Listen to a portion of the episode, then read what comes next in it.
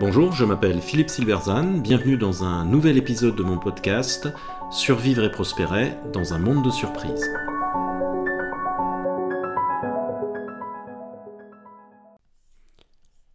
La ligne SNCF Paris-Limoges est la limite d'une éthique militante du changement.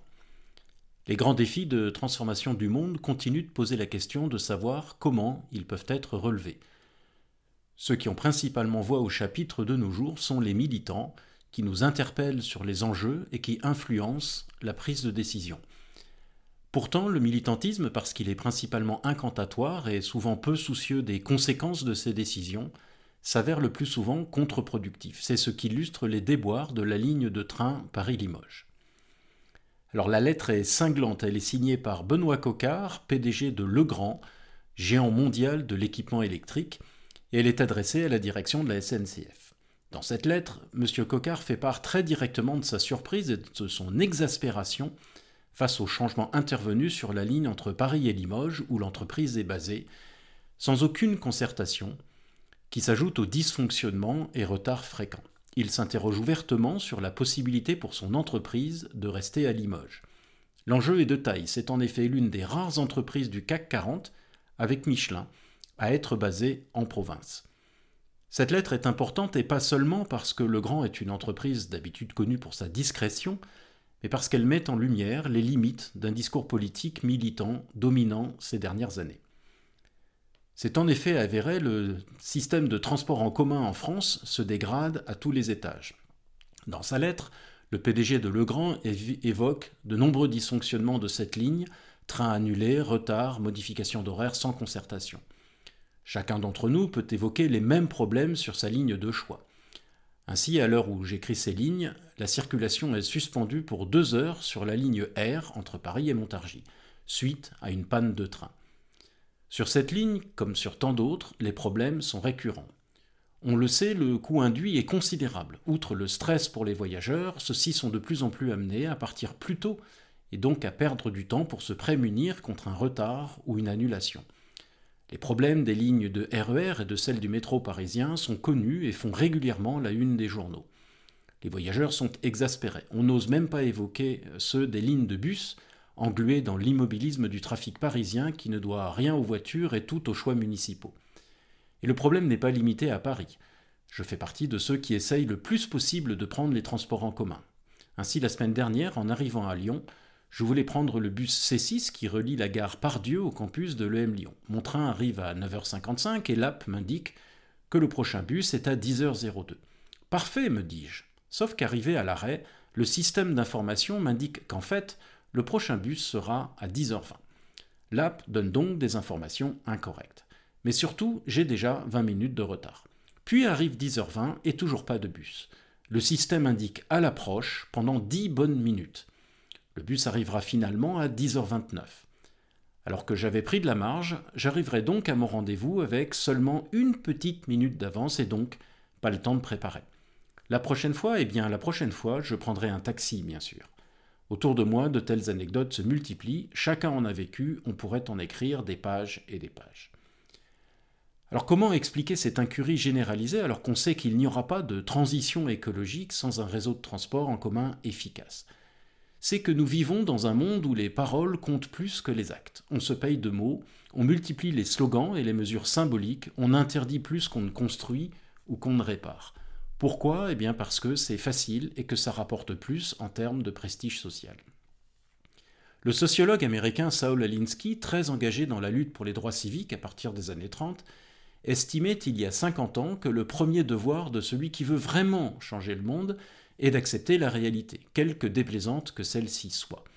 Il écrivait, je cite, En tant qu'organisateur, je pars de là où le monde est, tel qu'il est, et non tel que je le voudrais. Que nous acceptions le monde tel qu'il est n'affaiblit en rien notre désir de le transformer en ce que nous croyons qu'il devrait être. Il est nécessaire de commencer là où le monde est, si nous voulons le transformer en ce que nous croyons qu'il devrait être. Cela signifie travailler dans le système. Fin de citation. De façon très intéressante, on retrouve cette idée de plonger dans le réel dans la posture entrepreneuriale de l'effectuation, décrite par la chercheuse Sarah Sarasvati. À 30 ans d'écart, le sociologue de gauche et l'entrepreneuse capitaliste disent au fond la même chose.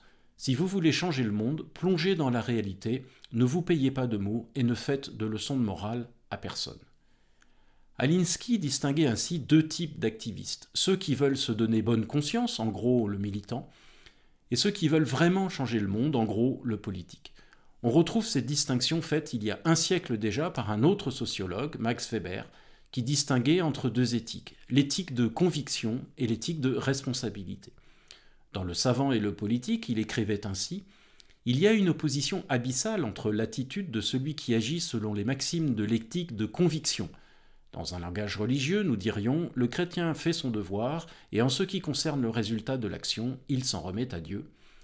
Et l'attitude de celui qui agit selon l'éthique de responsabilité et qui dit Nous devons répondre des conséquences prévisibles de nos actes. Or, depuis quelques années, le politique est devenu un militant. Les décisions se succèdent qui ignorent volontairement les conséquences de ces décisions. On ferme les centrales nucléaires au nom de l'écologie en ignorant ou feignant d'ignorer qu'il n'y a rien pour l'instant qui puisse les remplacer, sauf peut-être du charbon, qui est une catastrophe écologique. La pureté évangélique est fièrement affichée, cela semble suffire aux militants, et les conséquences sont catastrophiques, ce dont ils se fichent. La catastrophe énergétique que nous vivons actuellement devrait constituer une leçon de choses, au sens du principe éducatif, consistant à partir d'un objet concret pour faire acquérir à l'élève une idée abstraite. Or, le politique militant fait tout le contraire. Il part d'une idée abstraite et veut plier le réel à sa volonté. Alors il ne s'agit pas de dire que la solution au dysfonctionnement du réseau de transport en commun est simple, c'est même tout le contraire. Au slogan simpliste, il faut substituer un véritable investissement dans la complexité de la situation. Mais ça nécessite du travail. Ce n'est pas vendeur sur BFM, ce n'est pas glamour et ça n'augmente pas votre compte de vertu. La transformation du monde est un travail de longue haleine sur la réalité du terrain et pas un exercice de com.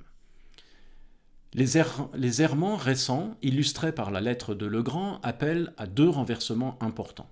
Le premier, inspiré de Max Weber, et pour le politique de revenir à une éthique de responsabilité, ne prenant pas de décision sans que les conséquences de celle-ci soient étudiées avec soin. Le second renversement, inspiré de Saul Alinsky et de la posture entrepreneuriale, est d'abandonner une posture idéaliste incantatoire pour un investissement sincère et concret dans la réalité complexe du monde.